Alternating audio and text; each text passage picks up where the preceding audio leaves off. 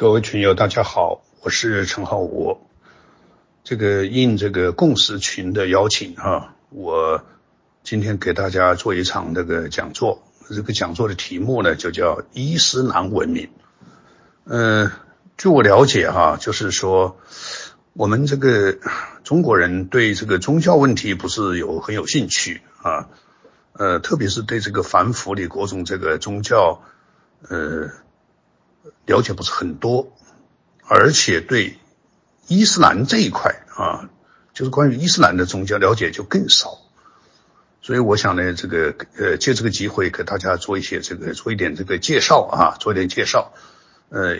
呃也是呃讲一讲这个方面的一些最基本的一些知识基础知识吧。那么这个话题从哪里开始讲起呢？呃，我们知道川普啊。他最近做了一件事情，就是他签署了个叫亚伯拉罕协议啊。我们可能会感到很奇怪，这个为什么会签一个叫阿伯拉罕协议呢？而且这个阿伯拉罕协议是以色列和阿拉伯国家之间的协议。那我们就要问啊，为什么这个协议会叫阿伯拉罕协议啊？这就是一个涉及到呃关于这个。以色列人和阿拉伯人的这个历史的一个一个故事哈，就说，呃，根据圣经的这个记载，就是亚伯拉罕是那个以色列人的祖先啊，但是呢，阿伯拉罕虽然神应许他会这个生育众多，但是他一直到很晚都没有生出孩子来。那么鉴于他没有孩子，那么呢，这个呃。他的妻子啊，这个莎拉就说：“你这样吧，我有个使女啊，我这个我这个使女叫夏甲啊，是个埃及人。那么呢，你就和她同房，这样呢，呃，她就能够给你生出一个孩子来。结果果然，他们同房以后生了一个孩子啊，这个这个这个孩子叫以斯玛利啊，叫以斯玛利。那么。”这个孩子生出来以后呢，这个夏甲不免就有些傲慢啊，就有点瞧不起他的祖母，因为他祖母不能生孩子。但是哪知道过了不不久以后，祖母也怀孕了，也生了孩子啊。这个孩子叫以撒啊，叫以撒。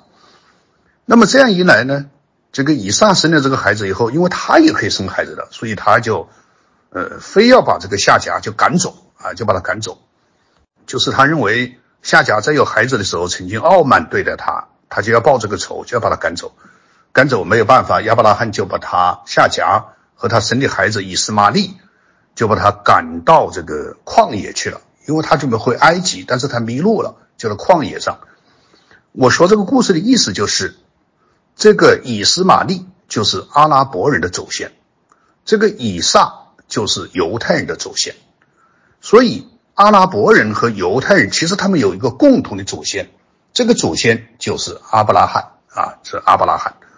那么这一次，川普他这个来签署一个叫阿布拉罕协议，其实就是他左手牵起以色列人，右手牵起阿拉伯人，让他们重新回到这个谈判桌，重新来建立一种友好的外交关系。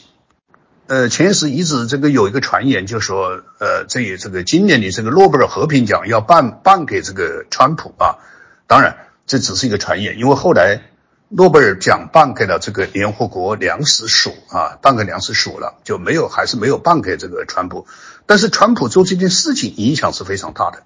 我想说这个故事的开头就是说，呃，按照这个历史的记载。以色列人和阿拉伯人，他们是有共同的祖先的，这个祖先就是阿伯拉罕。所以，在今天的人类社会上，我们把犹太教、基督教、伊斯兰教、基督教当中包括天主教、新教和东正教，所有这些全部都称为阿伯拉罕宗教。我们知道，在今天的人，呃，世界上有七十多亿人口啊。但是有四十五到四十六个亿亿的人口都信奉的是这个亚伯拉罕宗教，这个就包括信奉犹太教、信奉基督教、信奉这个伊斯兰教啊，信奉伊斯兰教。所以，我们今天看起来以色列人和阿拉伯人打得一塌糊涂，我们看起来这个基督教和犹和这个伊斯兰教打得一塌糊涂。但是我们不知道，他们曾经共同的祖先都是同一个人，这个人就是亚伯拉罕。好，我开始这个，呃，我今天讲座的内容啊，我今天讲座的内容将介绍这个穆罕默德创教以前的这个阿拉伯世界，和穆罕默德创教以及穆罕默德创伊斯兰教这个宗教，它对整个阿拉伯世界文明的影响。它给整个阿拉伯人和中东、中亚、西非，呃，这个这个西亚、北非地区的这种文明所产生的这个重要影响啊，因为伊斯兰教的出现其实是另外一种文明的出现，它对人类的文明的影响进程是非常大的。我先说第一个问题，就是啊，穆罕默德创教以前的阿拉伯世界。那么阿拉伯我们知道是一个半岛啊，你打开地图看，阿拉伯是一个很大的半岛。它的它为什么是一个半岛呢？因为它的一边是红海啊，就隔开了呃以色列和这个呃这个这个埃及，它的另外一边是这个波斯湾啊，是波斯湾。那么这两个水面中间形成了一个半岛，这个半岛的面积有三百二十二万平方公里，是世界上最大的半岛。那么这个半岛，我们知道它的这个自然条件是非常恶劣的啊，绝大部分都是被沙漠所覆盖，水源非常稀缺，植被也非常的稀少。那么在这个半岛的北部，在伊斯兰创教以前啊，这个半岛的北部，我先说第一个问题就是啊，穆罕默德创教以前的阿拉伯世界。那么阿拉伯我们知道是一个半岛啊，你打开地图看，阿拉伯是一个很大的半岛。它的它为什么是一个半岛呢？因为它的一边是红海啊，就隔开了呃以色列和这个呃这个这个埃及，它的另外一边是这个波斯湾啊，是波斯湾。那么这两个水面中间形成了一个半岛，这个半岛的面积有三百二十二万平方公里，是世界上最大的半岛。那么这个半岛，我们知道它的这个自然条件是非常恶劣的啊，绝大部分都是被沙漠所覆盖，水源非常稀缺，植被也非常的稀少。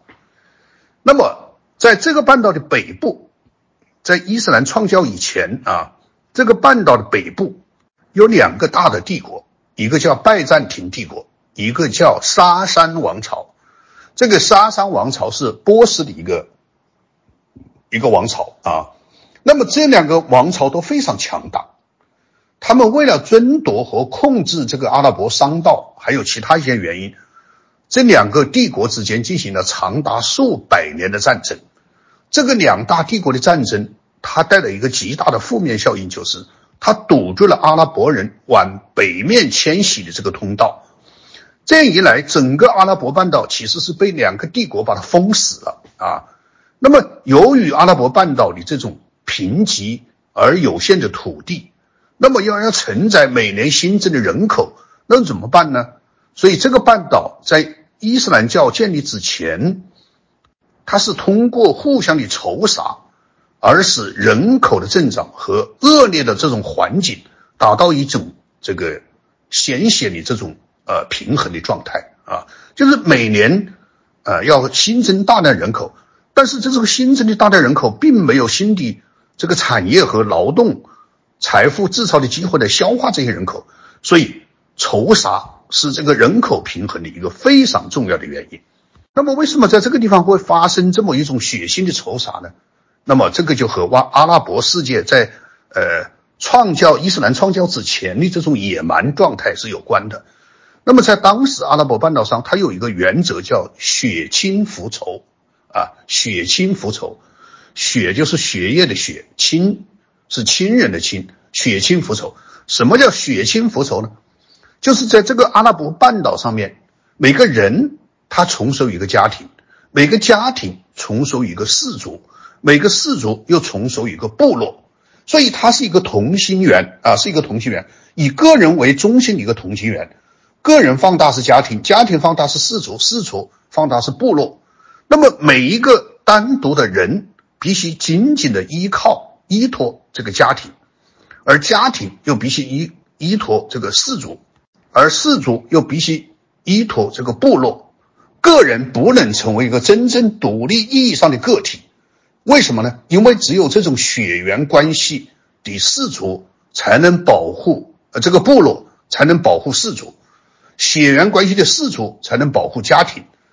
血缘关系的家庭才能保护每一个人。所以，在这个背景之下，个人的命运和这个氏族部落的命运是息息相关的。一个人如果丧失了部落、氏族、家庭对他的保护，他随时都会被人杀死。说的血亲复仇，就是说我这个家庭或者我这个氏族一个部落有人被杀死，那么他就这些呃带有血缘关系的亲人就会为你去复仇，把对方的这个氏族或者部落家庭的人杀掉一个，就是达到一个这个互相抵消，这个原则就叫血亲复仇。那么正是因为血亲复仇，每个人都要紧紧的去依托这个这个家庭和家族对你的保护。那么这个在阿拉伯世界里面叫查西里叶时代啊，查西里叶，查西里叶在阿拉伯语里面就是蛮荒的意思啊，是蛮荒的意思。这是一个蛮荒的时代，是一个愚昧的时代，而且是一个信奉多神教的啊这个时代。这就是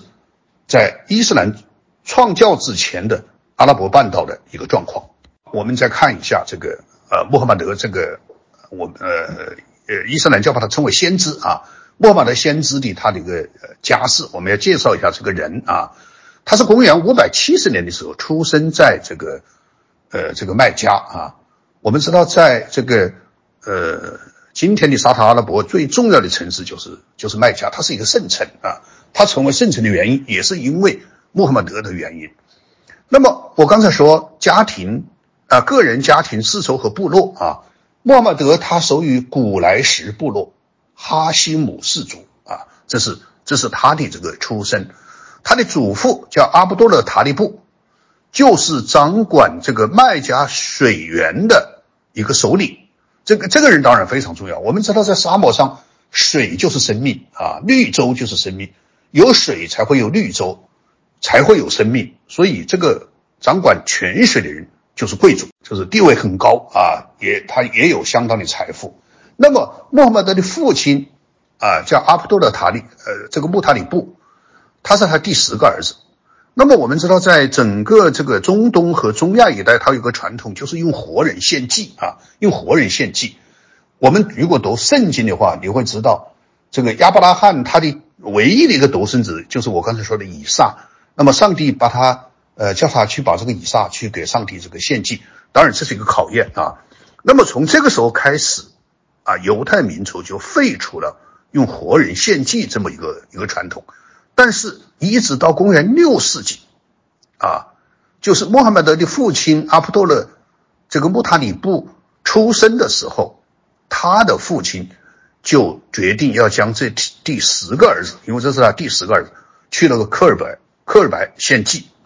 所谓献祭，就是把活人杀死啊，把他献给神，把他献给神。后来在他们的亲戚的劝说之下，啊，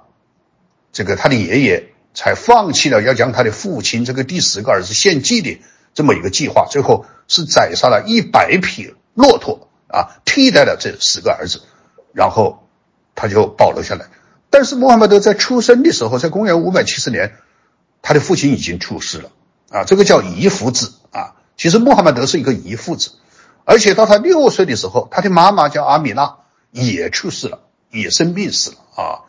所以穆罕默德，你看他肯定就是一个非常悲惨的情况。他是一个遗腹子，然后六岁的时候母亲又去世了，所以他是由他的伯父叫阿布塔利布由他来抚养带大的一个孩子啊。那么在公元五百九十年的时候，就是他二十岁的时候。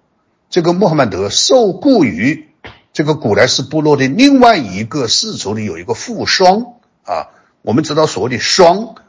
就是守寡的女人啊，这个人叫赫蒂策，她家里非常有钱，但是她丈夫死掉了，那么二十岁的穆罕默德就受雇到这一家来帮助这个富商来经商啊，来经商，他们的经商是什么呢？我们知道阿拉伯世界经商。一个最重要的就是把阿拉伯世界所产的这些香料啊，因为阿拉伯世界这个沙漠上是出很多香料的啊，包括乳香啊这一类非常珍贵的香料，这些香料要运送到罗马啊，但是他们呢一般来说都是从麦加到叙利亚到大马士革，这个就经商。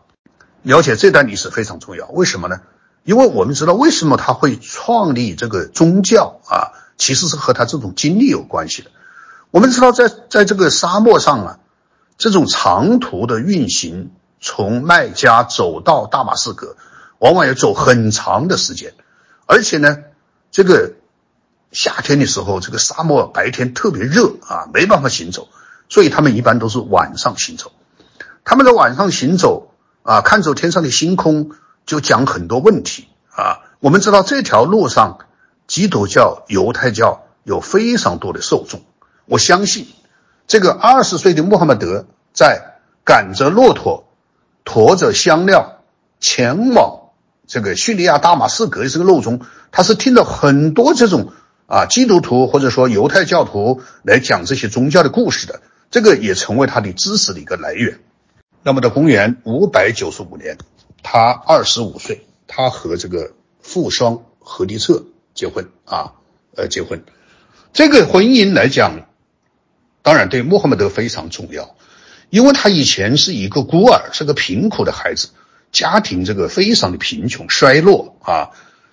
但是他和这个富商结婚以后，他就实现了财务的自由，因为这个富商富商非常有钱啊，他等于其其实是接管了别人的家庭，帮他来来进行这个这个经商啊。那么这一个呃。我刚才说的这个古莱什部落非常重要啊，和和后面的这个介绍是有关系的。这个古莱什在阿拉伯语当中的意思叫聚敛财富。我刚才说古莱什这个部落的首领是掌握着泉水的，所以他们是很富有的啊。所以这个这个呃，就是他们这个部落的背景是一个有财富的啊。我再说一个叫盖德尔之夜啊，盖德尔之夜。所谓的盖德尔之夜，我们可以把它理解成理解成这个卖家的启示，就是和这个穆罕默德创教是有关的。盖德尔在阿拉伯语是高贵的意思啊。那么在公元六百一十年的一个晚上啊，安娜的启示降临，安娜启示降临。这个有一段时间，根据他这个传记的介绍啊，这个有一段时间呢，这个穆罕默德就是长期的发烧，大概有四十多天啊。他发烧以后呢，他那个时候也不是治疗，他就在他家背后呢有一个叫希拉山，在这个山洞里面去啊，他在里面冥想、沉默冥想啊。但是有一天，突然天使出现在他的面前，这个天使就是伊斯兰教当中的天使长，叫泽布赖泽布勒伊莱啊。这个天使长出现他面前的时候，就就叫他先读啊，叫他先读，先读一段话，《古兰经》里面记载是说，是这样说的。他说：“你应当奉你的创造主的名义而宣读。他曾用血块创造人，你应当宣读你的主是最真言的。他曾教人用笔写字，他曾教人知道自己所不知道的东西。这个所谓的盖德尔之夜啊，这是在古兰经当中有记载的，就是说盖德尔之夜其实是先知穆罕默德开始传播伊斯兰教的一个起点。”呃，所以它被称为高贵之夜。那么，在公元六百一十年以后到呃六百二十二年这个期间，这个十二年当中，穆罕默德就在麦加以这个安拉的名义来传播这些启示啊。他以安拉的名义来传播启示的核心是阐述独真安拉的宗教信条啊。所谓的独真安拉，就是强调安拉是万物的本源，是唯一真神的永恒存在。安拉是什么？安拉是一个神啊，是一个神。但这个神也是原来这个伊斯兰教当中多神当中的呃一个神。原来有多少个神呢？根据这个记载，就是说麦加的这个泉水旁边一共有三百六十五个神，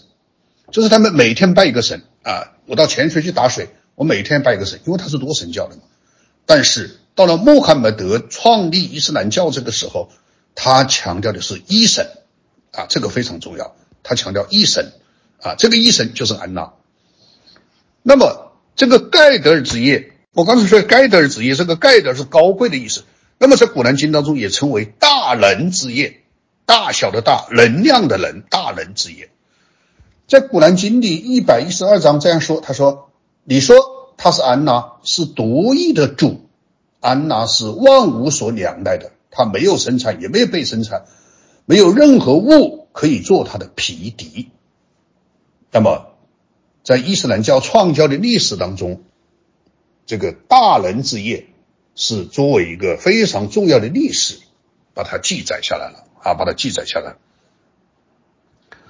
我们知道，这个 在今天我们这呃这个讨论伊斯兰教的时候，会有一个概念叫封印的先知啊，叫封印的先知。所谓封印，就是最后的意思，就是先知以后再没有先知，只有这一个先知啊。这个所谓的封印的先知啊，大概就是这个我们伊斯兰教啊，我们说伊斯兰教它神学的这个基本概念啊。第一是一神，第二安道创造万物，第三人的自我，第四灵魂复合和末尔审判。我们听这个东西是不是觉得特别像这个基督教呢？或者说像犹太教呢？对了，啊，它如果像基督教或者像犹太教，它就对了啊。我刚才说，在那个漫漫长夜，他们顶着满天的星斗，从麦加走向大马士革。或者从大马士革走回到麦加的这个漫漫长夜之中，他沿途所听到的都是景教头、索罗亚斯德教头、犹太教头、基督教头给他们讲这些历史的故事，这是他知识唯一的来源，所以他就接受了这一套理论。啊，在在伊斯兰教的历史当中，他一共有二十五位先知，啊，这些先知大部分都和犹太教的神和基督教的神是同样的人啊，他都接受了，但是因为穆罕默德负有教化全人类的神圣使命，而被封为封印的先知啊，封印的先知，这就是穆罕默德和其他的先知和其他的神不一样的地方啊。我这里补稍微补充一下，就是说人类的一神教啊，人类的一神教，它是经过了四个啊大的阶段。那么，一神教形成的雏形是在波斯的索罗亚斯德教啊。我们知道这个索罗亚斯德教啊，它是人类最早啊有影响的这种宗教。索罗亚斯德教在中国方为显教，呃，甚至也有人称为拜火教啊。其实拜火教这个这个这个这个说法并不是很准确啊。索罗亚斯德教。它就是一神教，但是这个一神教呢，它为什么说是丑形呢？因为它有二元的，它的它其实有善恶两个面啊，善恶两正面，而且它这个善神和恶神的这个斗争，一直要持续一万两千年，到最后啊审判当中是善来战胜恶啊，是这么一个过程。那么一神教的定型就是在犹太教。犹太教是在索罗亚斯德教的基础上彻底定型为一一神教，就是他们相信这个啊亚威啊，相信亚威，相信一个上帝，还有一个唯一的神，一个犹太人的啊一个神。那么一神教的第一次的完成就是基督教啊，这个我们知道，从旧月到新月，就是在公元元年左右啊，从犹太教发展出来基督教，因为基督耶稣被钉死在十字架。耶稣对他的门徒说：“你们要到外邦去传教啊，不要对于这个犹太人传教，要到外邦传教。这个到外邦传教的这个十二个门徒，这些被称为使徒时代，他们就到希腊啊，到罗马，到这个这个今天的这个这个这个呃呃这个土耳其啊，在埃及像这些地方去传教，那么就形成了一个所谓的叫基督教。当然，这个基督教后来分为这个天主教。”啊，这个东正教还有这个这个基督新教啊，基督新教里面又分为好多这个派别，当然我们可以把它统称为这个基督教。那么一神教最后的完成，就是第二次的完成，就是伊斯兰教的创立啊。人类的这个一神教是非常重要的宗教啊，就是从巫文化到多神教到一神教，这是人类整个精神信仰变迁的一个基本的历史啊。那么一神教呢，它有四个阶段。就是它的雏形是波斯的索罗亚斯德教，它的第一次定型是犹太教，他完成第一次完成是基督教，第二次完成是伊斯兰教，所以伊斯兰教的创教是非常重要的一件历史事件啊，它是呃一神教在最晚所发生的，所以他把它称为封印的先知啊。我们再说一个叫伊斯兰之家，那么最早皈依的，就是穆罕默德的妻子啊。我刚才说这个富商叫赫迪策啊，他是他是这个穆圣的这个这个妻子，接下来就是他的义子和他的堂弟啊。我们刚才说他的爸爸死了以后，是他的叔父塔布里布啊，这个这个收养了这个穆罕默德。那么这个穆塔里布有一个儿子，就叫阿里啊。我这里做一个铺垫，其实这些人物到后来都是非常重要的啊，都非常重要的。就是以后为什么伊斯兰教这种分裂，就和这里是有关系的啊。那么在穆罕默德家庭以外的第一个皈依的，就是阿布伯克尔这个人，后来成为第一任的哈里发。那么在伯克尔的影响下，一个泰姆氏族的叫欧拜德，祖赫拉氏族的阿比拉赫曼这些人也都加入了啊。我这里出现了一些新的这个氏族啊。我们刚才说。呃，穆穆穆罕穆先知穆罕默德他属于这个古莱什家族啊，然后这里出现了泰姆氏族，还有这个这个呃祖赫拉氏这些氏族啊。那么这种信徒多少人？大概七八个人，嗯，秘密聚会就有点像今天的家庭教会啊。但是这个聚会，他们把这个聚会叫阿尔卡姆啊，叫阿尔卡姆。所以呢，最开始的伊斯兰教的第一个家庭聚会。阿尔卡姆会后来被称为伊斯兰之家啊，伊斯兰之家，因为这是伊斯兰教最早的皈依者。那么显然，在一个多神教的地区的卖家来传播一神教的信仰，一定会引起强烈的冲突。在公元一六百一十年的时候，啊，穆罕默德受到安娜的启示，这个安娜要通过天使告诉他，你要公开传教。刚才说的啊，这一个，呃，这一个这个这个伊斯兰之家其实是一个地下教会，是一个秘密传教的状状态。但是到了六百一十年以后，安娜的启示要他公开传教。那么这个公开传教，就是穆罕默德所传播的这个安娜的一神教崇拜和原来阿拉伯世界的这个多神教崇拜，就产生了非常严重的冲突，特别是。穆罕默德所创立伊斯兰教当中有关于灵魂复活和末日审判的这些内容啊，这些来自犹太教和基督教的内容，引起了麦加古莱什人抵制和强烈的反对啊，强烈的反对。而且这个古莱什人啊，他们也没办法接受穆罕默德说他就是封印的先知啊，他不就是这个呃一个一个遗夫子吗？他不就是一个这个这个这个穷人家的孩子吗？他怎么现在成了封印的先知呢？他是个伪先知，他其实是个骗子，他是借安娜的名义在编造谎言啊！我们讲的这个地方就特别像一个人啊，就像耶稣当时在这个加利利湖旁边传教，他的这个教派的这些人把他奉为这个啊基督啊，奉为这个。救赎的这个基督的时候，那些犹太人的拉比，那些犹太的法利赛人啊，他们也说，耶稣不就是个木匠的儿子吗？啊，他怎么会是这个这个这个这个这个这个耶稣的基督呢？他怎么会是基督耶稣呢？他怎么能够救赎？他就是个骗子啊！他是招摇撞骗的。所以正因为这样，他们就把他告到法庭啊，让这个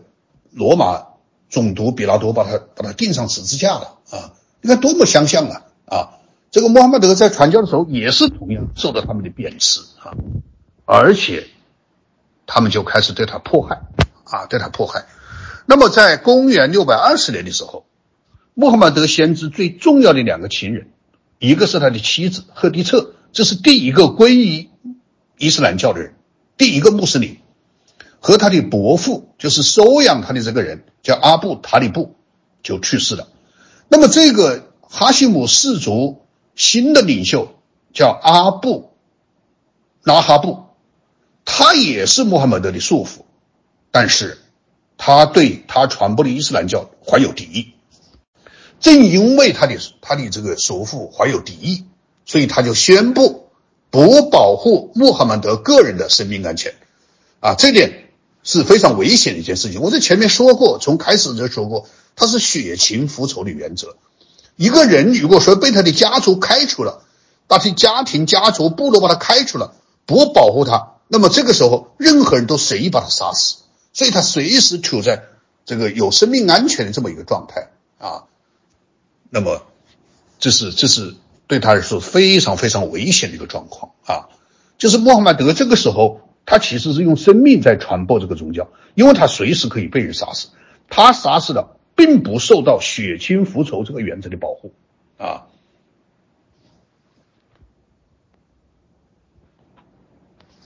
所以在这个时候发生了一件事情啊，在《古兰经》当中被称为叫“喜字”啊，“喜字”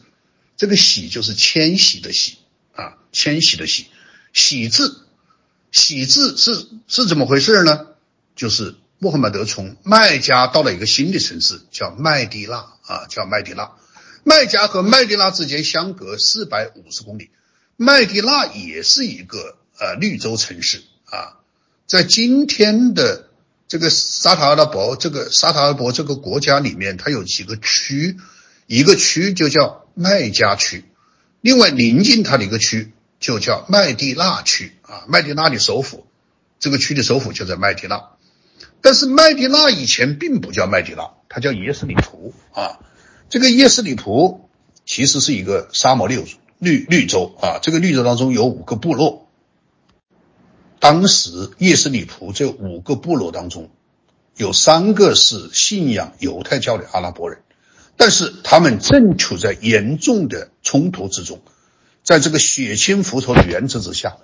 这个五个部落之间正在进行激烈的仇杀。损失惨重，人人自危啊！所以，作耶斯里普作为一个绿洲城市，它这个时候迫切需要有一个超越这个血缘群体，能够仲裁社会纠纷和制止这个自相残杀的这么一个权力的出现啊！他们把目光投向了穆罕默德啊！所以在公元六百二十二年，就是当。穆罕默德在麦加受到生命威胁的这个时刻，叶斯里铺的有七十五名皈依了这个伊斯兰教的穆斯林，他们来到了麦加，他们来到麦加就会见了穆罕默德，并和他签订了个叫阿克巴誓约啊，阿克巴誓约。这个阿克巴誓约就是说，他们要请啊穆罕默德。从麦加去到麦地那，啊，然后他们誓死保卫这个先知的安全，同他同生死共患难。但是他们希望先知到这个麦地那，就是叶斯里普这个城市里面去，跟他们仲裁这个关系啊，去制止这个部落间的这种仇杀。他作为一个公权力者。作为一个超越这个部落的这么一个公正的领袖，来制止叶斯里普的这一场这个生命危机啊！所以，在公元六百二十二年九月一个晚上，这个穆罕德带着他的好友阿布伯克尔和在麦加已经皈依的一百多位伊斯兰教徒前往阿斯叶斯里普啊，就是他们实现了这个迁徙。这个行动啊，阿拉伯语叫黑吉拉，黑吉拉意思就是喜字啊，喜字。因为喜字这个事情非常重要。当麦加，当先知在麦加的生命危险遭到这个危危害的时候，他离开了麦加，来到了这个这个麦迪拉啊，来到了耶斯里普。所以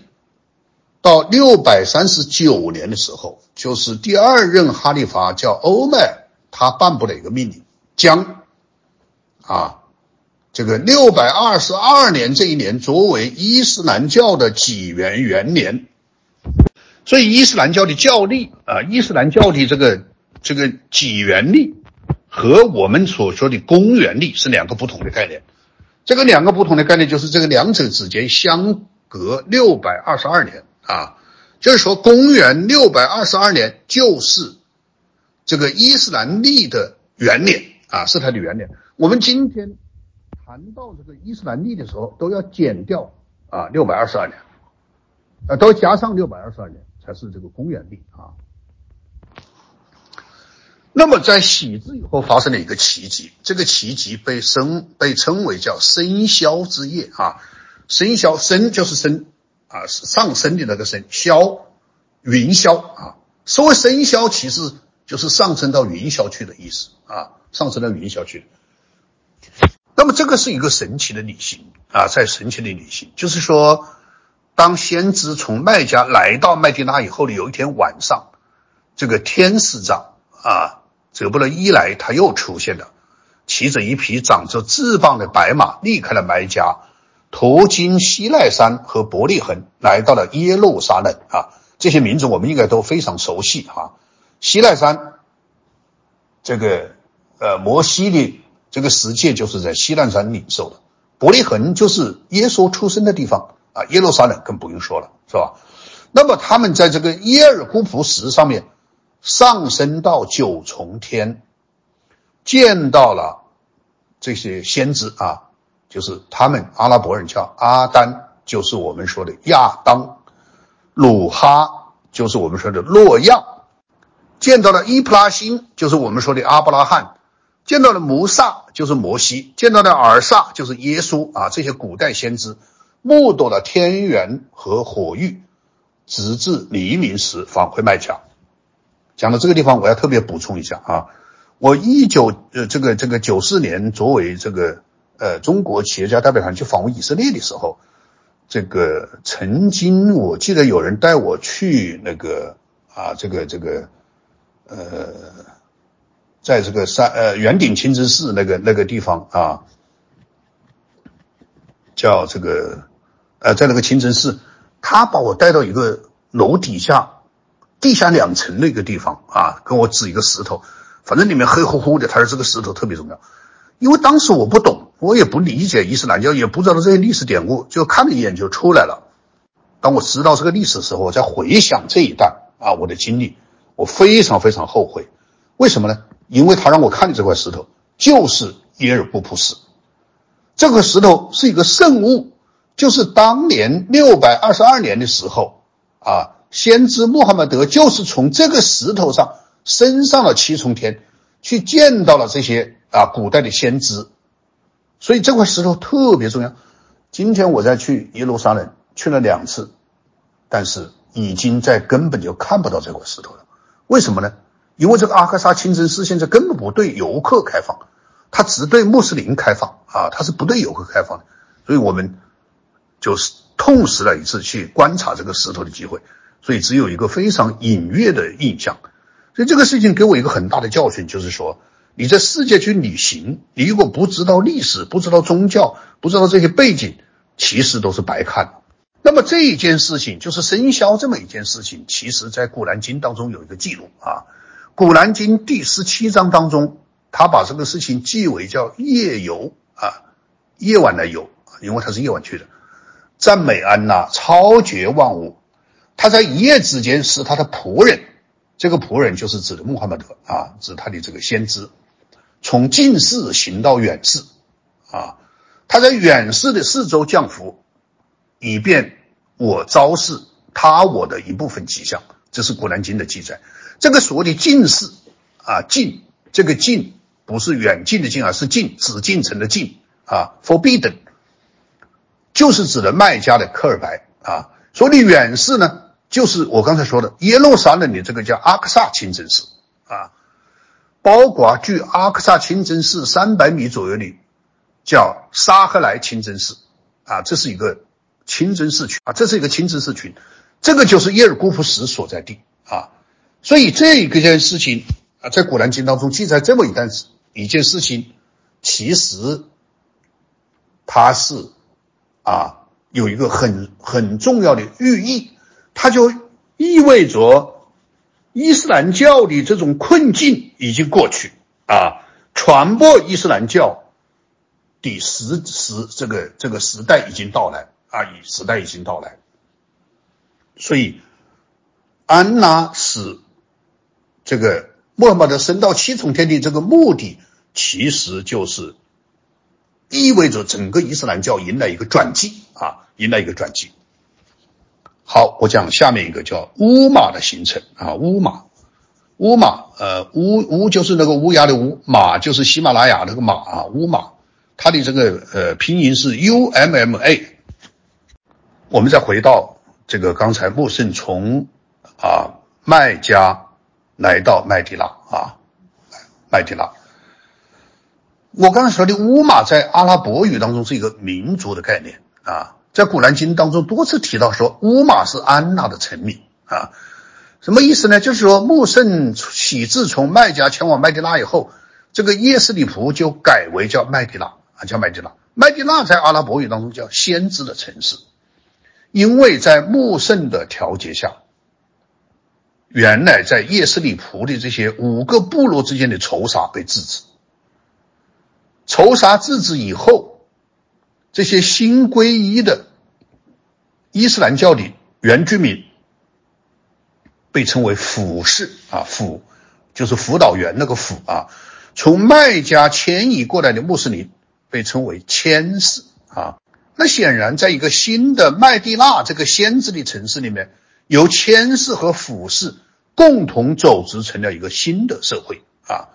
而且谦氏和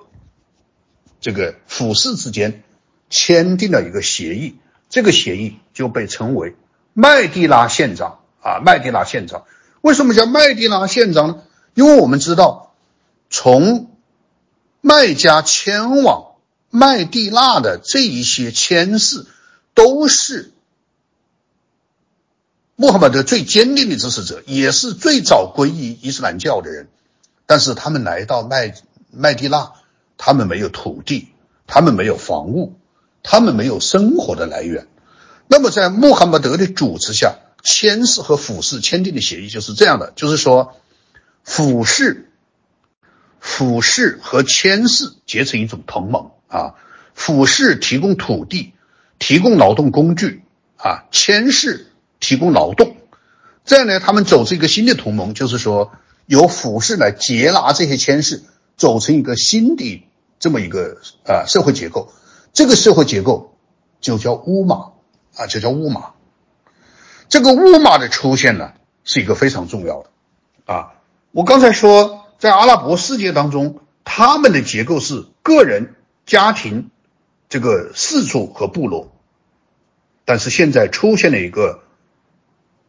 由个人来组织的跨家庭、跨这个部落、跨氏族的这么一个新兴的组织。这个组织是以信仰为纽带把它组织起来的。啊，所以它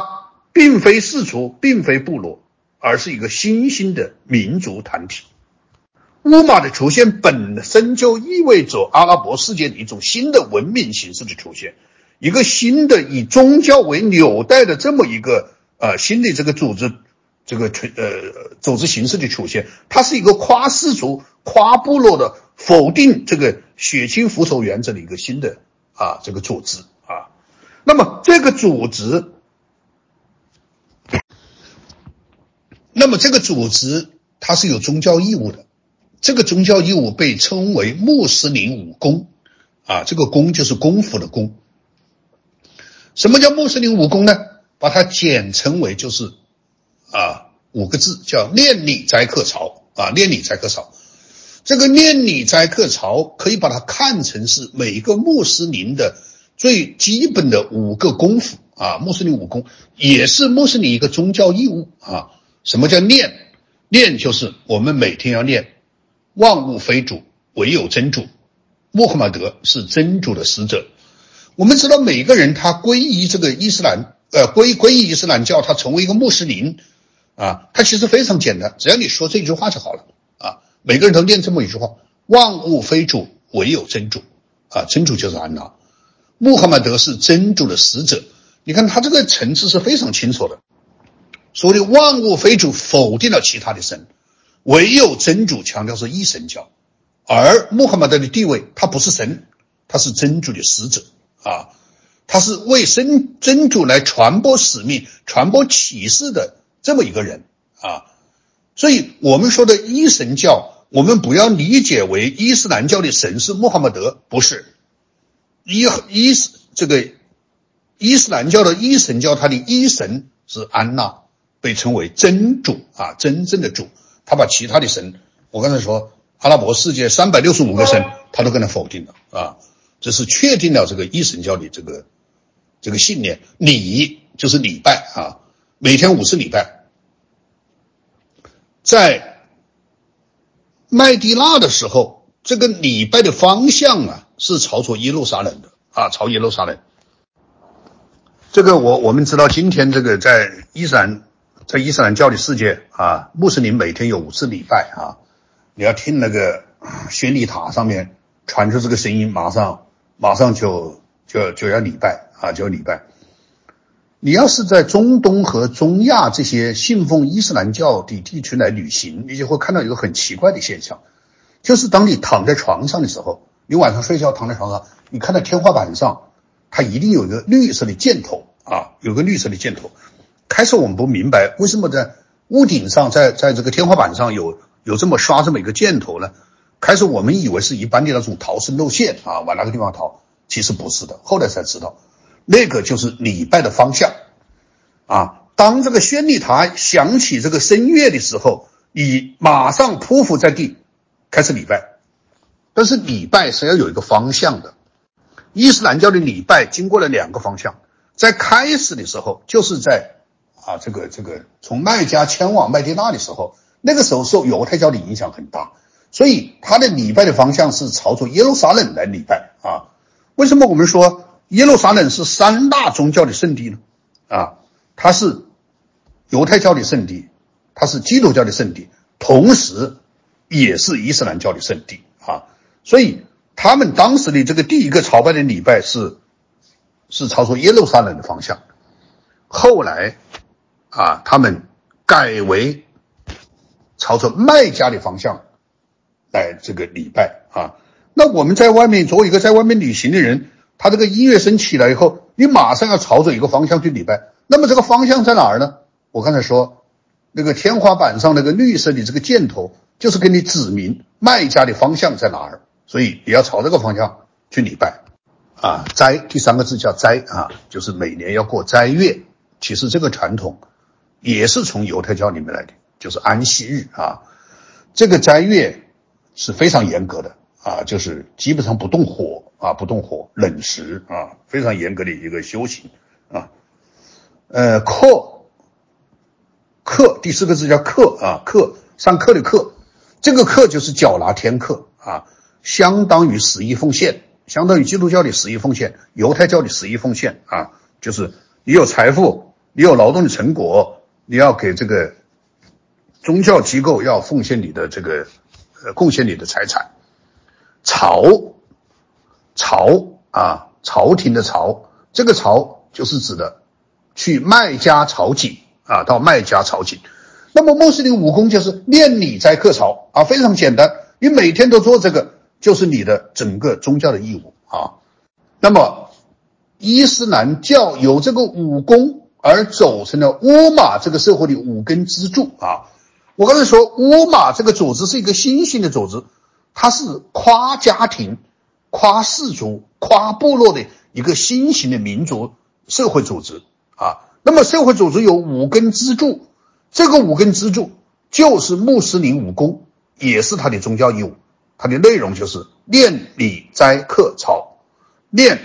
万物非主，唯有真主，穆罕默德是真主的使者。礼每天五次礼拜，以麦加为礼拜方向。斋每年要过斋月，课要缴纳十一奉献天课。朝就是每年或者说一辈子要到麦加去做一次朝觐啊，这就是穆斯林武功。公元六百三十二年初啊，穆罕默德从麦地那启程到麦加主持朝觐啊。我刚才说这个这个。穆罕默德要求每一个穆斯林在一辈子当中至少要去麦加做一次朝觐。那么这个时候啊，这个时候就是在公元六百三十二年的时候，整个麦加都已经归皈依了穆斯林。啊，就是穆罕默德的伊斯兰教在整个阿拉伯半岛已经取得了彻底的胜利。啊，所以他回到麦加。啊，这次他是以一个胜利者的姿态，首次来朝觐克尔白。啊，也就是他生前最后的一次朝觐，历史上称为辞朝啊，辞朝。那么这次。朝觐以后，在公元六百三十二年的六月八号，啊，穆罕默德归真。我们说的归真，其实也是一个伊斯兰的描述，就是说归于真主的怀抱，叫归真，其实就是他这个这个呃，他去世啊，他葬于麦地那的先知寺啊，他没有站在麦加，站在。那么，穆罕默德在辞朝的时候，他有一个非常重要的告别演讲啊。这个告别演讲，我们可以看到伊斯兰教建教以后、创教以后这种文明的曙光啊。他说：“直到你们回到安拉的御前为止，你们相互残杀生命，相互侵占财产，均在严禁严禁之列。”蒙密时代的高利贷一律作废，蒙密时代的血债一律不许清算，蒙密时代的习俗一律废止。我已经选择，我已经选择伊斯兰教作为你们的宗教啊！你看，这个穆罕默德的这个告别演讲，他其实是说的非常清楚的啊，他要让阿拉伯人停止互相仇杀，停止互相侵占财产，就是抢劫。啊，严禁他们做这些事情，废除高利贷，废除血债，不让清算，废除这些旧的这个习俗和这个多神教的这种信仰啊！我已经选择伊斯兰教做你们的宗教。你看，这就是一个啊，我们可以从这个当中看到伊斯兰文明的初步的确立啊，初步确立。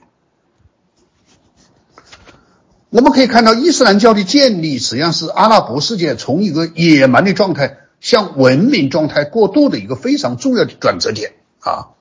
这个伊斯兰教为信仰，以伊斯兰教信仰为信仰所建立的这个乌玛，是阿拉伯世界现代国家形式的雏形，它标志着伊斯兰文明的光芒已经开始照耀阿拉伯半岛。那么，在麦地拉期间，穆斯林世界重要任务是两条。一个就是在乌马内部来构建文明的社会秩序，一个就是处理乌马和周边野蛮群体的关系，后者的核心就是圣战啊，就是圣战。我们知道，在伊斯兰教当中有个非常重要的概念叫圣战啊，在公元六百三十年穆斯林入驻麦加以后，这个圣战的思想就开始发生了这个明显的改变。由过去的消极的、被动的服从，转向全面的战争动员和广泛的强制信仰，啊，比如说多神教的信徒必须皈依伊斯兰教，并要强迫缴纳天课；基督教徒和犹太教徒必须通过交纳丁税来换取乌马的保护。什么叫丁税呢？丁税就是人头税啊，丁就是人丁的意思。那么你要。获得穆斯林的这个乌马对你的保护，基督徒和犹太教徒都必须要交纳人头税。这个呢，这个穆罕默德他其实我刚才讲过，他的宗教思想是来源于犹太教和基督教的，所以他把犹太教徒和基督教徒称为有经书的人。那么他对有经书的人总体来讲是保护的，但是也要交人丁税。乌马的出现意味着新兴的国家权力开始从阿拉伯社会的氏族部落原始社会的状态下脱胎成长，啊，就是变成了一个新兴的组织、新兴的这个社会啊，新兴的社会。这个所谓的新兴的组织和新兴的社会，是以这个信仰为纽带来形成的，啊，是脱离血缘关系的，是超越家庭、部落和氏族这种简单的血缘关系，是停止和否定了血亲扶手原则的，是建立在新的这个文明基础之上的这么一个社会组织啊。好，接下来我再讲叫四大哈里发时期啊，这是在呃伊斯兰教的历史上一个很重要的一个阶段啊，就是呃穆罕默德去世以后，他是六百三十二年去世啊，我们知道他六百三十二年去世，但是他也留下了一个接班人的难题啊。因为他说他是封印的先知，那就意味着在他以后是没有先知的，不能说他的接班人也是一个先知，不可能，那就否定了这个穆罕默德作为封印先知的地位。所以呢，这个先知归真以后，由谁来接他的班，他并没有留下一个明确的遗嘱啊，他留下的只是说他是封印的先知。那么这样一来，马上就面临一个谁来接班呢？啊，谁来继续这个完成这个大业呢？马上，在这个这个这个这个这个叶斯里普，就是在麦地拉这个城市里面，俯氏和谦氏之间就发生了冲突，啊，发生冲突。为什么发生冲突呢？因为俯氏认为他们应该继任先知的继承人。为什么？他说，如果在穆罕默德在麦加。遭迫害的时候，有生命危险的时候，不是喜字，不是他来到麦地拉部落，不是我们这些人给他有力的支持，他怎么能够降服卖家？他怎么能够取得？他怎么能够取得最后的胜利呢？所以我们的功劳最大，是因为我们来出任这个先知的继承人。但是千氏认为，我们千氏是率先跟着先知皈依伊斯兰教的人啊。而且我们和穆罕默德先知是同处一族啊，是同一个族群。我刚才说古来时啊，古来时，而且我们和先知患难与共，由我们来继承先知的领导权，领导这个神圣事业，这是天经地义的事情啊。所以你看，这个接班人问题啊，往往都是所有的宗教组织、国家组织、政权组织。一个最大的问题，往往问题都出了这个地方啊，所以先知同样也面临这样一个问题。后来经过非常激烈的辩论啊，千氏和福氏一致同意推选阿布伯克尔担任这个穆罕默德先知的继承人啊。当然我们知道他是一个千氏，他不是福氏啊，他是他是他是千氏。这个人呢？呃，这个人非常非常了不起，他是在我前面介绍，他是在这个穆罕默德家族以外第一个皈依的穆斯林啊，而且他是伴随着啊这个先知从麦加来到麦地那的这个这个随行者，而且他是他的亲密战友啊，是他亲密战友，所以从公元六百三十二年。开始以后的这个六十年当中，我们就可以把它称为叫四大哈里发时期，因为伊斯兰世界进入一个叫阿里发时代啊，叫阿里发时代啊，不是六十年，三十年啊，三十年，就是公元六百三十二年到公元六百三十四年是阿布伯克尔第一任哈里发，公元六百三十四年到公元六百四十四年是第二任欧麦尔哈里发。第三任是奥斯曼，他是公元六百四十四到六百五十六年，他最后被杀害。第四位叫阿里，他是公元六百五十六年到公元六百六十一年，啊，他也是被杀害。就是这个四大哈里发当中，有两位是被赐死的啊，奥斯曼和阿里啊。这个从公元六百三十二年到公元六百六十一年这个三十年。在阿拉伯世界历史上被称为叫四大哈里发时期啊，哈里发。这个四大哈里发时期其实是伊斯兰教这个如日中天的这么一个一个状态啊。那么我们知道这个，因为伊斯兰教而武装起来的这些阿拉伯人被称为信仰的武士啊。所谓的信仰武士就是一手持古兰经，一手持弯刀。他们迅速的登上了整个中东地区的这个历史舞台啊！他们因为伊斯兰文明在阿拉伯半岛取得的胜利，他们就以一种不可阻挡的势头开始冲出阿拉伯半岛，冲冲击它周围的地区啊，冲击周围地区。我们看，在公元六百三十五年，穆斯林的军队占领了叙利亚啊，攻下了大马士革。那么，在攻占完这个呃这个这个大马士革叙利亚以后，这个叫安拿之剑呢，又迅速占领了加沙，控制了巴勒斯坦，降服了约旦，攻克了贝鲁特，夺取了地中海沿岸的城市啊，这个是他们只是势如破竹啊，可以说啊势如破竹。然后在公元六百四十年的时候，他们又这个占领了埃及。啊把整个尼罗河三角洲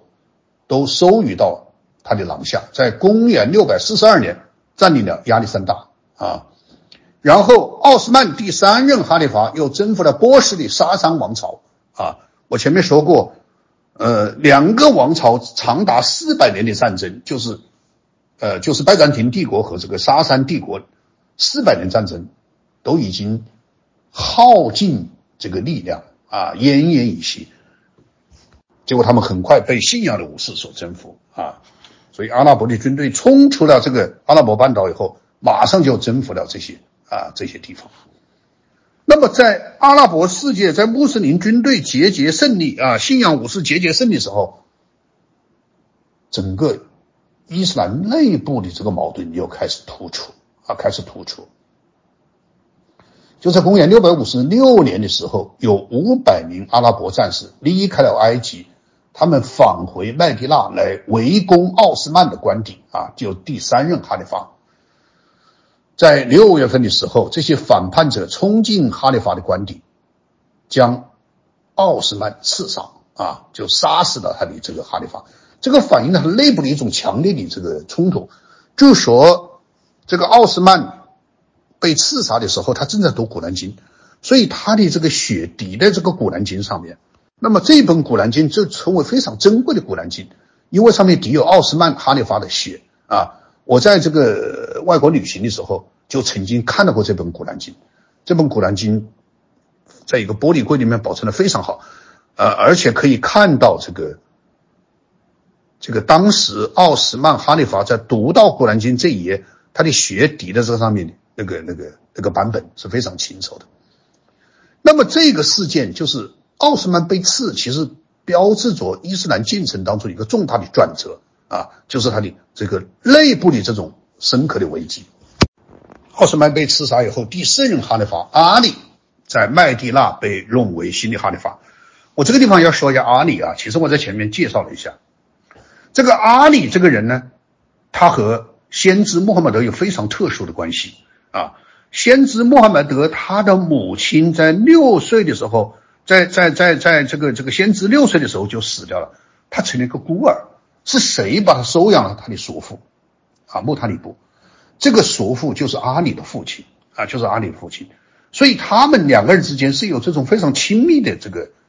这个这个这个亲戚关系的啊。然后呢，这个先知有一个女儿叫法蒂玛啊，这个法蒂玛就嫁给了阿里。所以阿里呢，又是先知的这个女婿啊，又是他的女婿。嗯，所以，在穆罕默德归整以后，其实，在这个伊斯兰世界内部是有个非常强烈的意见，就说只有像阿里这样的人，他才有资格担任哈里发。为什么？因为他来自这个古莱斯家族、哈希姆部落，他和他是血亲啊。穆罕默德的神性是来自于他的血亲，所以阿里就应该担任这个。这个哈里发啊，但是呢，第一任哈里发阿里没有担任上，第二任、第三任一直没担担任上，一直到六百五十六年把奥斯曼刺杀完了以后，阿里才担任了这个这个哈里发啊，担任哈里发。但是哈阿里担任哈里发，他遇到了一个强大的阻力，这个阻力是什么呢？这个阻力就来自于穆罕默德的妻子啊，穆罕默德的妻子啊。我们知道阿里他是穆圣的女婿啊，他是法蒂玛的丈夫，他和这个穆穆罕默德有非常深的这种血缘关系。但是穆罕默德后来娶了第一任哈里发阿布伯克尔的女儿，啊，七岁的时候就定亲，九岁把他娶为娶为他的妻子，啊，这个妻子啊，就是他的这个穆罕默德非常喜欢这个呃年幼的这个这个妻子，跟他关系特别亲密，而穆罕默德的这个妻子和阿里之间有非常深刻的冲突啊，不知道什么原因，他们本身应该是一家人，但是他们的冲突是非常强烈的，所以这个力量是阻碍着阿里来担任哈里发的一个非常重要的这个这个力量啊。所以哈里发他这个阿里虽然继任了哈里发，成为第四任哈里发，但是他手上没有兵啊，于是他就离开了麦地那，来到伊拉克的另外一个军事重镇叫库法啊，叫库法。他为什么来到库法呢？就是库法的总督叫穆萨。和他所统帅的阿拉伯战士是阿里的军事支持者啊，军事支持者。虽然有这个力量，但是我刚才说，阿里在穆斯林内部是有强大的挑战力量的。他们否认啊，阿里担任哈里发的这种合法地位。这个否认就带来一个问题啊，带来一个问题，就是穆斯林这个妻子叫阿伊萨啊，阿伊萨，他反对阿里，反对阿里。所以在公元六百五十六年的时候，发生了一件重要的战争啊，是在巴斯拉的郊外展开的一场激战。这场激战也被称为驼教之战。驼教就是骆驼的教啊，驼教。为什么叫驼教之战呢？因为穆斯林这个年轻的妻子阿伊莎，她乘着驼教出现在战场，所以厮杀的双方都在驼教周围进行这个战争。这其实是穆斯林内部的一场内战。这场战争大约有近万名阿拉伯的战士在这场战争当中身亡，其中包括很多早期的圣门弟子，所以带来严重的损失。这个驼教之战其实就是伊斯兰内部的一次非常重要的分。这个驼教之战以后啊，这个在大马士革担任总督的这个摩阿维叶，他也成为。威胁阿里的这个主要人物，当然，他威胁阿里和阿伊萨威胁阿里是不同的维度啊，不同的维度。这个为什么这个穆阿维耶他这一支要特别反对阿里呢？因为他们担心阿里如果继续担任哈里发，会威胁到这一支的这个这个安全。所以呢，在驼教之战以后，阿里就从库法。调了八万战士啊，从库法前进去攻打叙利亚，去攻打这个穆阿维耶啊，攻打穆阿维耶。结果，这个穆阿维耶就率领六万名战士迎战。你看，这些都是内战啊，都是内战。他们刚刚征服了埃及，征服了波斯以后，他是内部的战争，而且这个战争是非常血腥的啊，非常血腥的。所以他们在呃穆阿维耶的这个战士。和阿里所率领战士，在这个这个，在这个阿拉伯的土地上，这个严重的这个这个内战啊，严重的内战。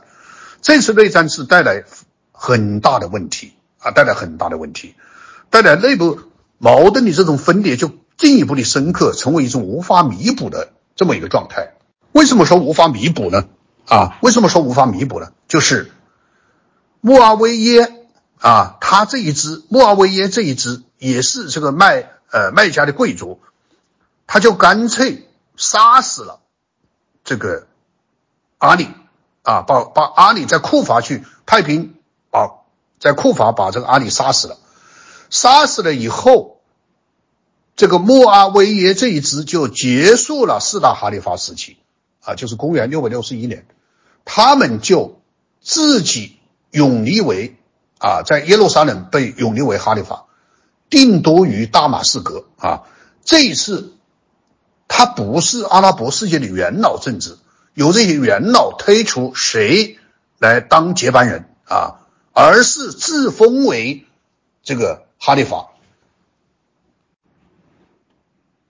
他不仅自封为哈里发，他在公元六百八十年的时候。当他这个穆阿维耶病故在大马士革的时候，他把自己的儿子耶齐德啊，又任命为哈里发，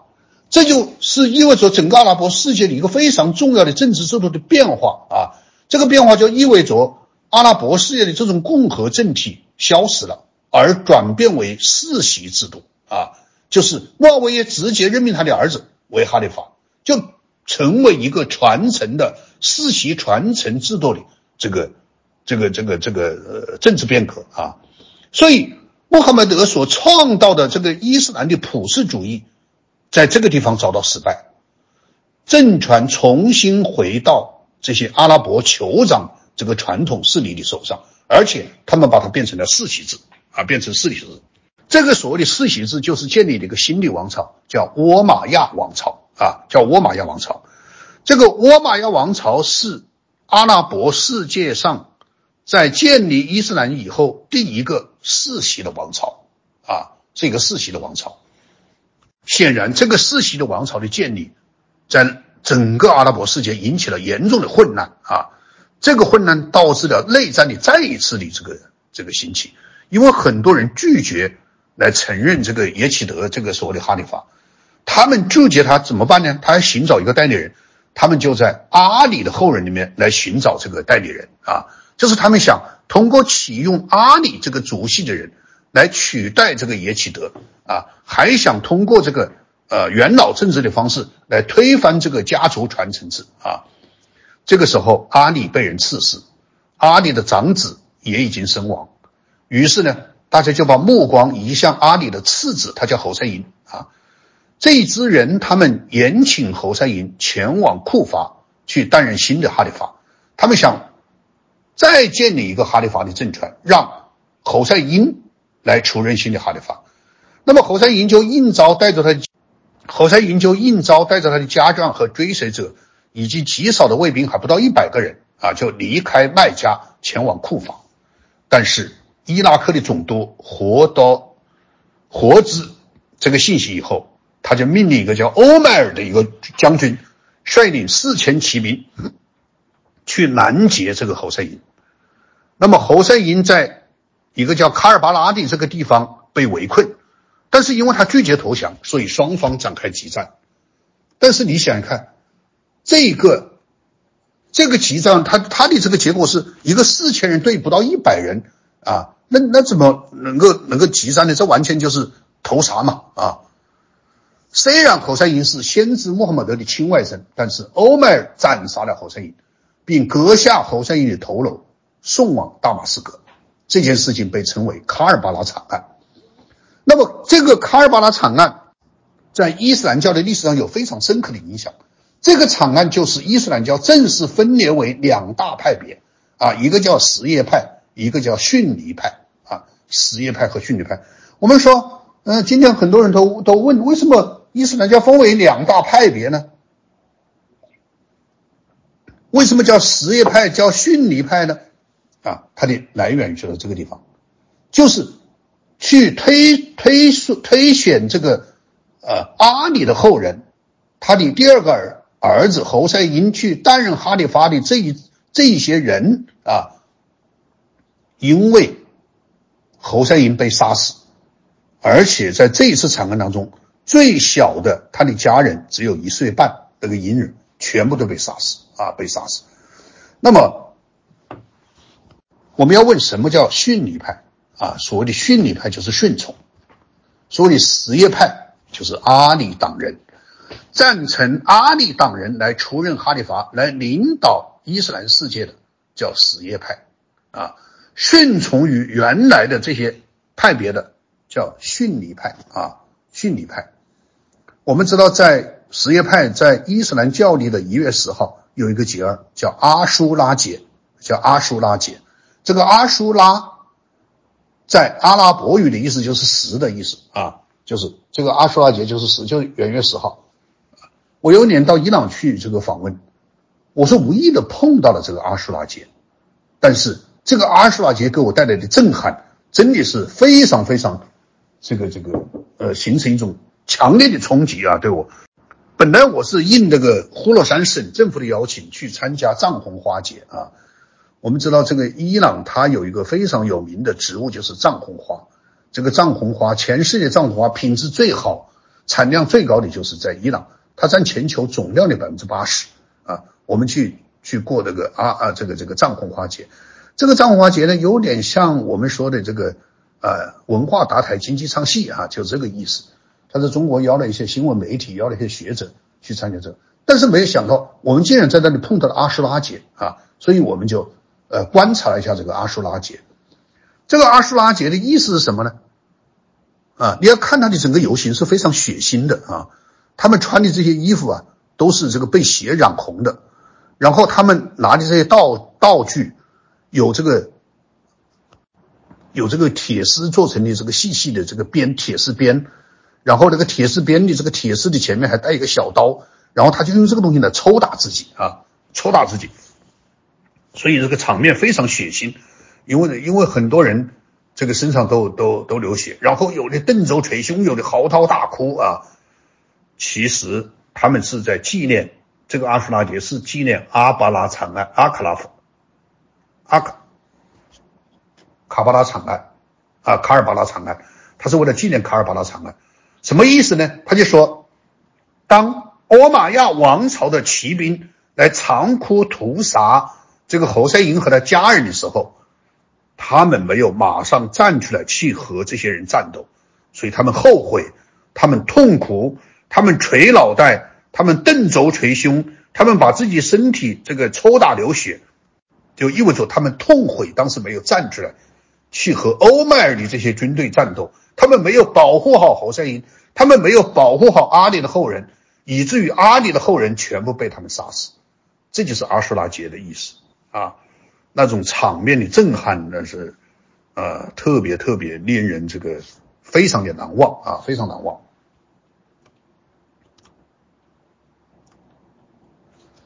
所以在卡尔巴拉惨案以后，伊斯兰教正式的分为两大派别啊，一个是什叶派，一个是逊尼派。我刚才说，逊尼在阿拉伯语的意思当中是跟随的意思，或者是正统的意思，而什叶在阿拉伯语意思当中，阿里党人。他们所信奉的是权力应当归于圣门，啊，就是只有圣门，只有穆罕默德的这一门，他的他的神性，他的血统才是正当的，啊，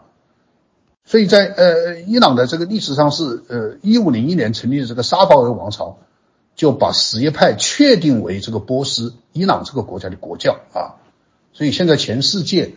信奉这个什叶派的。这个这个穆斯林的比重大概占整个穆斯林人口的百分之二十，百分之八十是逊尼派，百分之二十是什叶派，而且什叶派在中国是没有的啊，是没有的啊。中国新疆的这些穆斯林，他们全部都是逊尼派。那么我们说他们这个教义有什么区别吗？呃，他们的理理论的区别，我刚才讲，他们的教义的区别其实也没有很多。呃，非常强烈这个区别，因为他们都信奉的是啊同样一个呃一个真主啊。逊尼派呢，他们把他们的领袖称为哈里发啊，这当然这个哈里发也是这个世俗传递的核心。而什叶派呢，把自己的宗教领袖称为伊玛目啊伊玛目，嗯，好比说阿里是第一代伊玛目啊。你看你们今天如果到伊朗去的话，这个伊朗的这个。呃呃，在德黑兰的这个机场就被称为啊，这个霍美霍梅尼伊玛目这个国际机场，它的名字叫赫梅尼伊玛目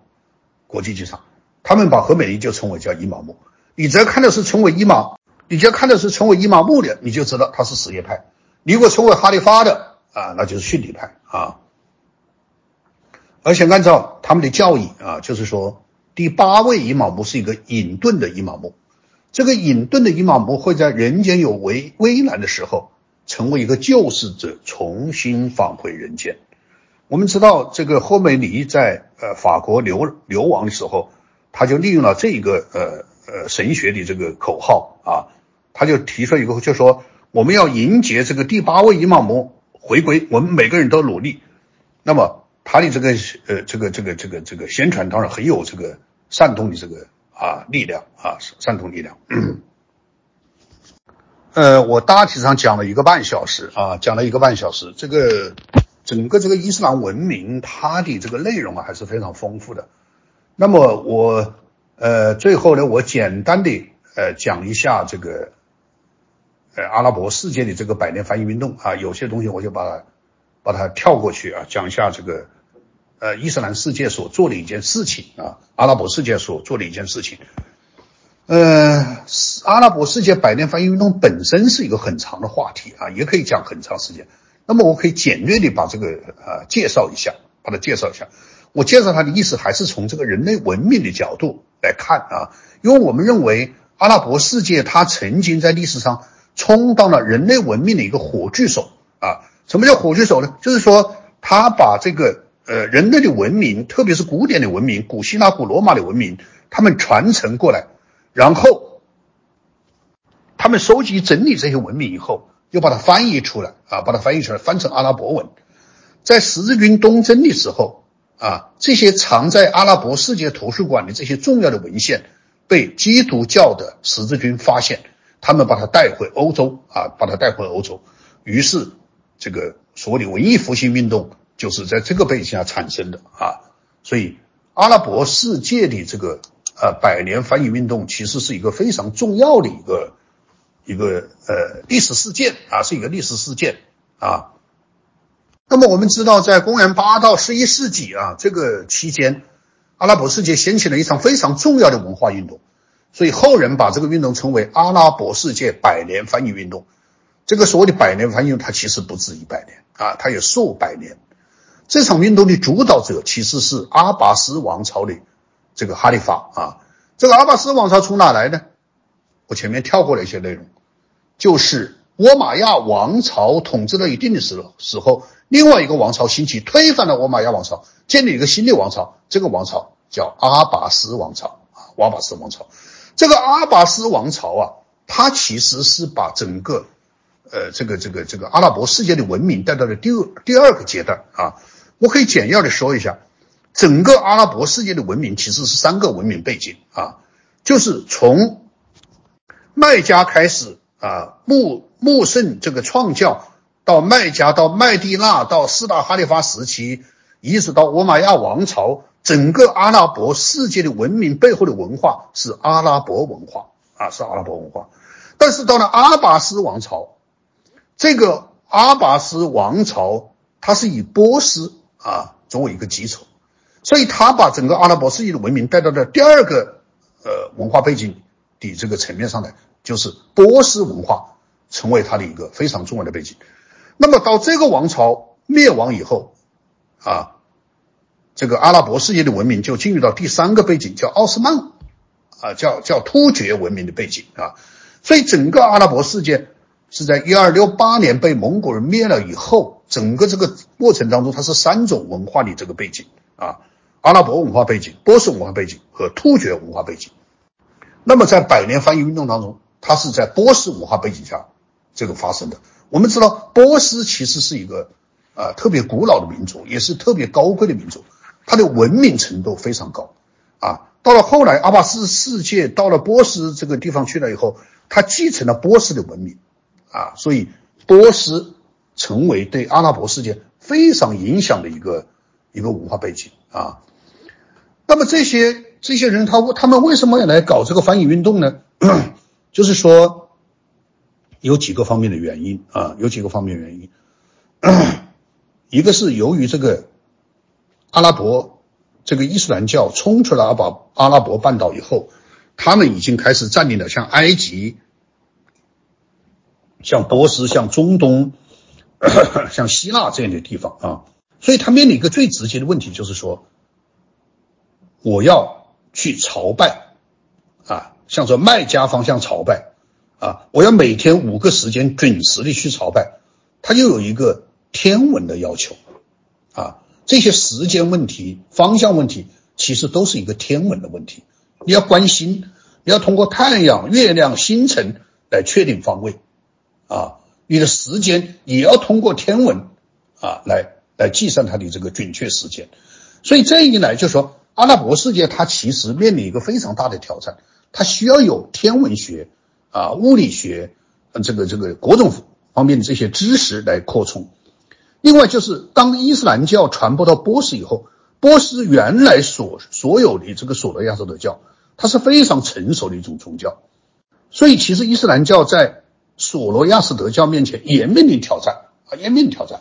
他需要有一些这个逻辑学的这个这个解释和原来的这些人去跟他们辩论这些经文。所以他们找到了亚里士多德的这些学术以后，他们就大量的借用亚里士多德的逻辑学的这个这个原理，使他们去和其他的宗教来进行辩论，来提高自己这种逻辑思维的能力。这都是一个非常呃重要的这些这些推动啊。所以在整个这个百年翻译运动当中，在阿拉伯世界形成最大的一个呃派别，就是叫阿拉伯世界亚里士多德学派啊。所以亚里士多德是给他们非常大的这个啊帮助啊，非常大的帮助。那么这个百年翻译运动其实是取得了非常大的成果啊，因为长达几个世纪，他们这个有有有有非常这个重要的这种成果。比方说，哈利法他呃设了一个职务叫硕书史啊，硕书史，硕就是搜索的是索啊索。硕书就是去找书啊，去找书，在全世界去找书啊，但是在当时来讲，主要是到拜占庭啊，主要是到就是我们今天说的这个伊斯坦布尔，当当时叫君君士坦丁堡啊，在那里去找书，那个里面有很多好的书，他们把这些书花重金把它买来啊，听说是等值黄金呐，那些好的书，你书有多重，他就付你多少重的黄金啊，然后把这个书拿回来以后。他们集中了大量的知识分子，这些知识分子也是犹太教徒、景教徒、索罗亚斯德教徒啊、基督教徒，他们嗯集中起来，让他们来翻译这些书，把这些书翻成阿拉伯文。所以在这个翻译中，他们最大的一个贡献就是大量的收集整理了古希腊哲学、古埃及历史、古波斯文明、古印度文明这些，就是轴心时代的这些历史文献。重新被翻译成阿拉伯文，把它保存下来。我们知道，在西罗马帝国灭亡以后啊，这个蛮族的冲击使西方进入一个黑暗时期，就是所谓的中世纪啊。但是阿拉伯人在这个期间做了一个很重要的事情，就是把古希腊、古罗马、古波斯、古印度的这些啊巨作把它收集起来，然后翻译整理成阿拉伯文。在这个百年翻译运动当中，出现了一些很伟大的学者啊，比方说像金迪、像阿维森纳、像阿维罗伊、像这个法拉比这些这些人物都非常非常重要啊，非常重要。他们都成为阿拉伯世界啊这个这个呃这个这个最重要的学者。你们看那个 在那个在那个梵蒂冈教廷啊那个博物馆里面。你看，有有一幅非常有名的画，叫拉斐尔做的啊，叫《雅典学园》啊。这个《雅典学园》里面画了五十七个重要人物，其中有一个是缠白头巾的阿拉伯人，这个人就是阿维罗伊啊。你想想看，多么大的贡献啊！以至于拉斐尔在画这些《雅典学员》这些最重要的人物和学者的时候，他是要把这个阿拉伯人把它放进去的，就是因为肯定了他对这个世界的贡献啊。古埃及，我刚才说这个十字军东征啊，一零九八年开始十字军东征，十字军东征他们打到了这个这个这个这个基督教的呃伊斯兰教的世界啊，十字军东征的首要目标目标就是去重新去征服耶路撒冷啊，因为那个时候耶路撒冷是被阿拉伯人占领的啊，所以他们在伊斯兰世界里面发现了这些非常重要的文献资料。于是，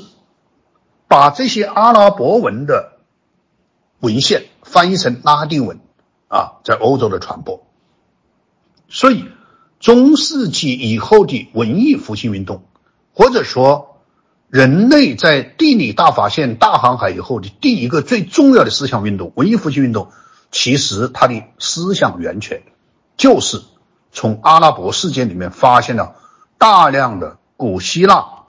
发现了大量的这个古希腊、古埃及、古波斯、古印度的这种文明的、文明的文献、文明的文献啊。那么这个百年翻译运动早期是以巴格达为中心的，啊，巴格达就是今天的伊拉克的这个首都巴格达。后来巴格达被灭了以后，晚期就以科尔多瓦为中心。科尔多瓦是这个呃西班牙的一个城市，它是后罗马亚王朝的啊一个首都啊。那么在百年翻译它形成东派和西派，东派以巴格达为中心，以金迪为代表；西派以科尔多瓦为中心。以阿维罗伊为代表，这些人都是重要的这个、这个、这个呃，阿拉伯世界亚里士多德的这个哲学学者啊。文艺复兴推动了西方世界的发展，但是文艺复兴的思想和精神源泉来自于阿拉伯世界。阿拉伯人在百年翻译运动当中，他起了一个重要的作用，就是他成为人类文明火炬的一个传递手啊，传递手。在十二世纪以后，阿拉伯世界逐步的衰亡，啊，一二六八年，蒙古人摧毁了这个啊巴格达，这个这个这个这个阿拉伯的这个呃王朝就等于灭亡了。但是人类文明的火地火炬传递到了欧洲啊，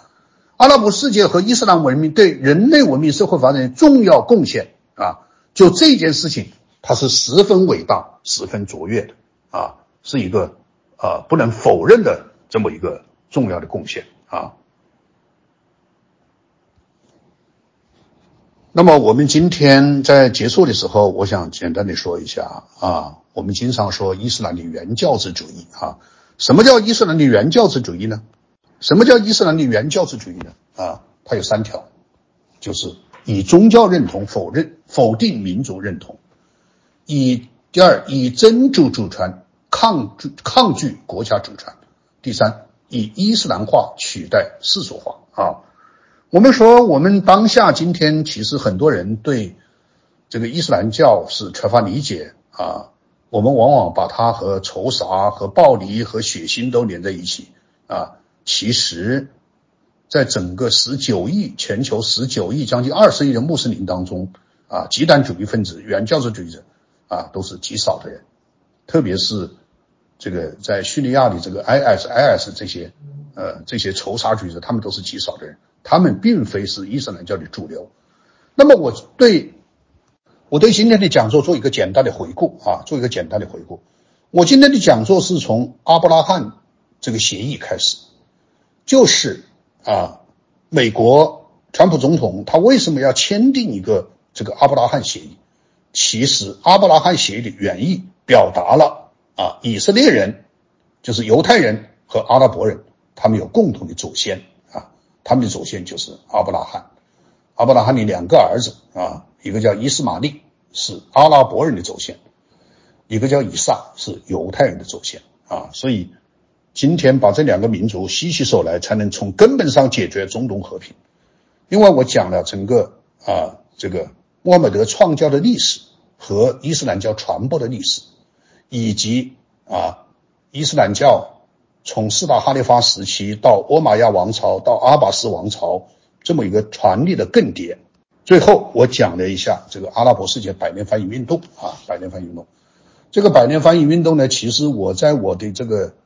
呃呃喜马拉雅的平台上，这个这个做了呃连续的几场都是讲这个翻译运动，那个更加详细啊。你们如果有兴趣的话，可以到这个上面去听一听啊。那么今天的讲座到此为止啊，这个大家如果有什么问题的话，因为今天比较晚，可以提问题啊。那么这个呃讲座的组织方会将这些问题这个汇总起来，我将来抽一天时间专门来就这些问题做一次解答，也和大家来进行一场呃一些这个相关的讨论，好不好？非常欢迎大家批评啊，欢迎大家提问题，欢迎大家讨论，谢谢大家，谢谢。